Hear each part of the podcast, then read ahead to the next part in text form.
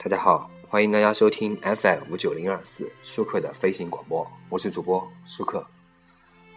这一期呢，我们来评价一下，或者是说一下啊，这个宫崎骏。呃，可能很多朋友们都看过宫崎骏的动画啊，很多动画确实非常好看，比如《风之谷》啊，《天空之城》《幽灵公主》《千与千寻》等等等等，对吧？那么宫崎骏呢，早年啊加入过日本共产党，是属于标准的日本的左翼青年。呃，他是工人运动的积极分子，无论是在这个东京硬化，还是在这个 A Pro 期间，他都是和东家对着干的刺头。这导致呢，他虽然才华横溢，确实他很有才华啊，但一度没有人敢用，也没有片子可拍。当时呢，多亏了德间书店这个伸出援手，所以你看这个日东京动画开头会有一个画面是德间书店啊，呃，以及在合作这个太阳王子霍尔斯大冒险时候结识的前辈高田勋的提携。吉普力工作室呢，是宫崎骏有绝对的掌控权。那么大家看我听到听我说到了高田勋，高田勋可能大家不熟悉，如果你搜一下，应该能知道他他的动画，还有很多动画，比如这个《岁月童话》、呃《萤火虫之墓》、我的邻居三田君都是很好看的。那么，呃，我们另外说一下，包括押井守，押井守也是一个左翼青年，不知道押井守知不知道啊？押井守就是拍这个，呃，那个叫 EVA 的啊。包括叫做《攻壳机动队》，这是很有名的一部动画片，啊，呃，曾经有一个笑话是，曾经有一年啊是这样说，有一年国内一个动画公司啊，请押井守来来华做讲座，当时呢说着说着呢，他就开始批评日本的资方啊，说你们不要老想着为日本人卖命啊，他们是在剥削你们，什么什么什么之类的。当时呢，让台下的中国员工非常非常觉得很囧。那么宫崎骏呢，拍的是自己想拍的动画片，而不是大家喜欢的动画片。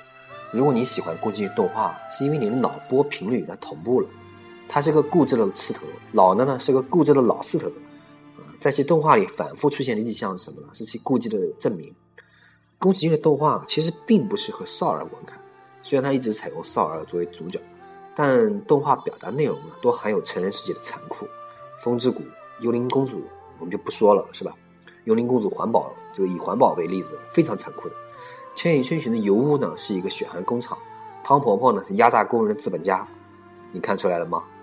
正因为如此啊，刚开始宫崎骏制作的动画片啊非常不赚钱，受众有偏差嘛，对不对？那么《风之谷》呢和《天空之城》呢两部大作，这个叫好不叫座，令工作室的财政状况极为堪忧。转机出现在什么时候呢？龙猫，倒不是因为龙猫这个动画票房多好，而是龙猫大受欢迎，带动了周边产品热销。终于使工作室的这个财务状况以为有所好转，后来龙猫就变成了工作室吉祥物，也就转变为了吉卜力工作室这个标志。那时候宫崎骏也开窍了，谁说我动画片是拍给儿童看的，对不对？那么大批成年观众被吸引过来，吉卜力工作室动画呢开始卖座了。那么相比之下呢，啊，我们之前说的前辈高田勋呢就一直抓不住受众。这个岁月童话、平成狸猫合战、萤火虫之墓、我的邻居山田君都很好看，但是这是拍给谁看的呢？很多日本动画导演都有真人电导演的这个情节，这个押井守和大友克洋都拍过真人电影，安野秀明呢，大学时拍过这个特色短片啊，金敏就是拍《千年女优》的这个，生前呢没拍过电影，但是他是狂热电影迷，他的动画呢与电影形式差别不大，更别说呢他有一手出神入化的剪辑技巧，因为导演动画《恶童》出名的这个 Michael Iris，这个人是个美国人啊。他是在日本待了很多很多年，日语说的特别溜，拍了电影《这个天堂之门》，评价非常糟糕啊。其实呢，宫崎骏的动画，无论是镜头语言、还节奏感，还是影片表达内容，都与成人电影差差别不大。但宫崎骏呢，坚称自己拍的是动画，安野秀明就说了，宫崎骏拍的就是无聊的电影啊。考虑到《千与千寻》呢获得金熊奖，这明显超出了传统动画的范畴啊。众所周知啊，宫崎骏是个暴君。你不要被他这个肯德基老爷爷这个慈祥外表欺骗了。押井守呢，曾经委屈的回忆啊，有一次在一次活动中遇到宫崎骏，作为后辈呢，本想上前攀谈，结果呢，被劈头盖脸一阵批评。自此呢，两人疏远。在某次公开场合啊，这个宫崎骏毫无预兆的批评《猫的报恩》的导演生田弘信，令现场人士大为惊讶。这个可能我觉得宫崎骏可能觉得这个。《猫的报恩》这部这部动画片还是拍的有点玛丽苏了啊。那么望月自冲呢，倒是没有被批评过，但拍完听见涛声，便与吉卜力没有关系。听见涛声也非常好看一部动画片啊，因为当年有大师苗头的人就这样消失了，挺令人惋惜的。而宫崎武宫崎五郎被批呢，这正是他自己的问题，因为《地海传奇》拍的太太太烂了，烂到了差点砸了工作室的金字招牌。动画原著作者这个阿修拉勒古恩老奶奶呢，就是本来听说是宫崎骏亲自指导才将作品版权交出，后来导演改为了宫崎五郎呢，他很不开心。看完试映以后啊，他直截了当的说：“这是你的电影，不是我的。”又写了一封洋洋洒洒的公开信。你说宫崎骏怎么能不窝火？是不是？这个由于这个宫崎骏大权独揽，导致这个吉卜力工作室呢，它大部分是为这个技艺出众的匠人。很少有一种独当一面的艺术家，高田勋赚不到钱，就逐渐被雪藏了。随着这个宫崎骏啊年事渐高，工作室后继乏人的问题呢就越发突出了。这一情况啊，宫崎骏是要负责任的。不过呢，有一个人和宫崎骏关系非常好，是哪个呢？铃木敏夫。呃，这个人是个老头啊，原来是德间书店旗下旗帜 Amazing 的编辑，因为采访呢与宫崎骏相识了。啊，后来干脆跳槽到这个吉卜力，啊，长期担任动画制作人一职。所以你们看吉卜力动画片的时候，前面能看到，呃，宫崎骏这个前面这个动画片啊，前面有个制作人是铃木敏夫，他是这个宫崎骏动画的这个贤内助和大管家，嗯，负责工作室的运营啊、宣传、外联等等工作，嗯，让宫崎骏能够安心的搞创作。那么，宫崎骏对铃木敏夫的意见非常重视啊。怎么说呢？我们有个例子啊，宫崎骏在制作这个《幽灵公主》的时候啊，有个两个企划，手上其实有两个企划。除了《幽灵公主》呢，还有一个童话故事。呃，宫崎骏征询这个铃木敏夫，他说：“呃，你觉得我应该就是拍哪一个啊？”铃木敏夫呢就劝他，你最好拍这个《幽灵公主》。理由有三个啊。第一个，宫崎骏你年纪也大了，是吧？年岁渐长。呃，以后很难有精力制作这种大制作的动画。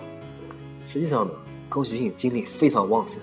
第二，工作室扩张以后呢，招了一批新人，需要一部大制作动画来培养练手。第三呢，难得工作室攒了这么多钱，赶紧花。呃，第三个理由很有说服力，以至于宫崎骏一边作画一边念叨：“哎呀，终于有机会花大钱了。”零五年的时候呢，吉卜力工作室脱离德间书店，成为独立公司。铃木敏夫呢，担任了第一任社长。当时说他也没有合适人选，是吧？铃木敏夫其实会画画，那个哈尔的移动城堡的宣传海报呢，就出自他的手。当年力荐宫崎五郎担任这个《地海传奇》的导演的人也是他。坦率的说啊，《地海传奇》的失败，铃木敏夫也有责任，因为他赶鸭子上架，让能力不足的宫崎五郎呢扶上位。不过宫崎骏貌似没有为此责怪他。呃，这么几年呢，吉卜力工作室的动画配音啊，喜欢采用电影演员。一方面呢，是因为著名的电影演员可以吸引更多的成年受众，比如哈尔的移动城堡请来了沃村扩哉，啊，他们成为了话题。另一方面呢，源于这个宫崎骏对职业声优呢诠释过度的厌恶。早年宫崎骏动画多与职业声优合作，那个《风之谷》岛本须美，《天空之城》中的那个田中正宫，《龙猫》中的日高法子，《魔女宅急便》中的高山南。但到了这个《幽灵公主》呢，曾与宫崎骏多次合作，岛本须美为阿史配音。其过度的诠释的后果呢，让很难让他满意，不得不花很多时间让他矫正。此后，宫崎骏呢，基本上就不会与这个职业声优合作。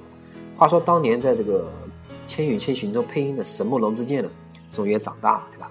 与此相反呢，精米的动画呢，极为电影化，啊，但他喜欢采用大牌声优。红辣椒的这个声优阵容啊，真的是让人觉得很夸张。呃，我不赞成呢，将宫崎骏扶上神坛。呃，一代宗师的地位比较恰当。年少的时候看他的动画，就觉得，呃，还是有很多东西的。换句话来说啊，导演具有很强烈的表达欲，这不是说不好，只是这个不太适合儿童看啊。成年时候看，觉得真的不适合儿童看。那么当然了，宫崎骏的动画从技术上来说啊，是一帧画境，很多导演连故事都说不好，对吧？但《千与千寻》呢，堪称重剑无锋，大巧无工。是所有我看过动画片里面最好看的一部。另外啊，这个精敏的千年女优我也很喜欢，剪辑技巧也很好，那么也表达了内敛克制。好，那么我们这一次呢说了宫崎骏的事情啊，感谢大家收听本期舒克的飞行广播，我是主播舒克，谢谢大家。